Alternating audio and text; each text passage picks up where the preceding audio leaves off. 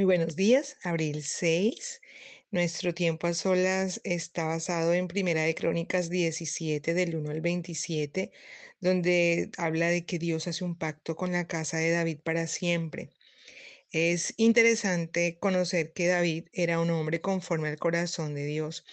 Eh, David estaba siempre buscando la forma de agradar a Dios y él disfrutaba de las comodidades de su casa, de su palacio y un día eh, sencillamente se da cuenta de que mientras él disfruta de esas comodidades, el arca del pacto de Dios está en una tienda.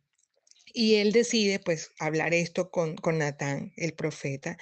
Eh, Natán le dice a David varias cosas, ¿no? Dentro de esas cosas que le dice, le dice, mira David, tú haz todo lo que está en tu corazón porque Dios está contigo. Eh, sin embargo, pues David tenía esta determinación de hacerle una casa a Dios y Dios le revela a Natán que, que no, que eh, eso no será así, sino que Dios es quien le va a construir una casa eterna a David.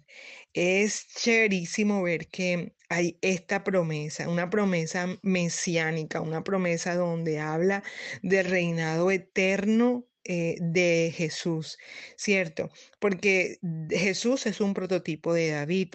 Y vemos en Lucas 1, del 31 al 33, donde habla de ese reinado eterno de Jesús nuestro Señor.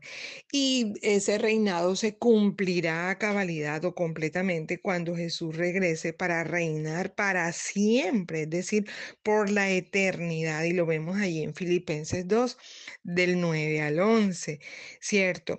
Em, qué tremendo cuando nosotros siempre estamos buscando hacer el bien ya, pero somos sorprendidos porque al final resulta que somos nosotros los que recibimos esa bendición. David jamás pensó que él iba a ser reconocido hasta este tiempo de la historia como lo es reconocido. Él buscaba siempre hacer la voluntad de Dios, agradarle a Él. Y tengo varias preguntas para ti.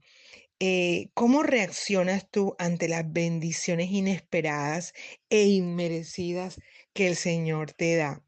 ¿Cómo reaccionas en este tiempo?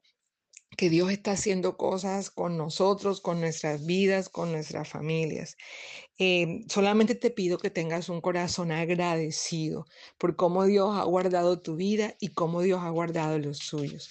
Te bendigo, que tengas una excelente semana donde puedas ver el actuar y el mover de Dios en tu corazón, que puedas crecer en él. Un abrazo.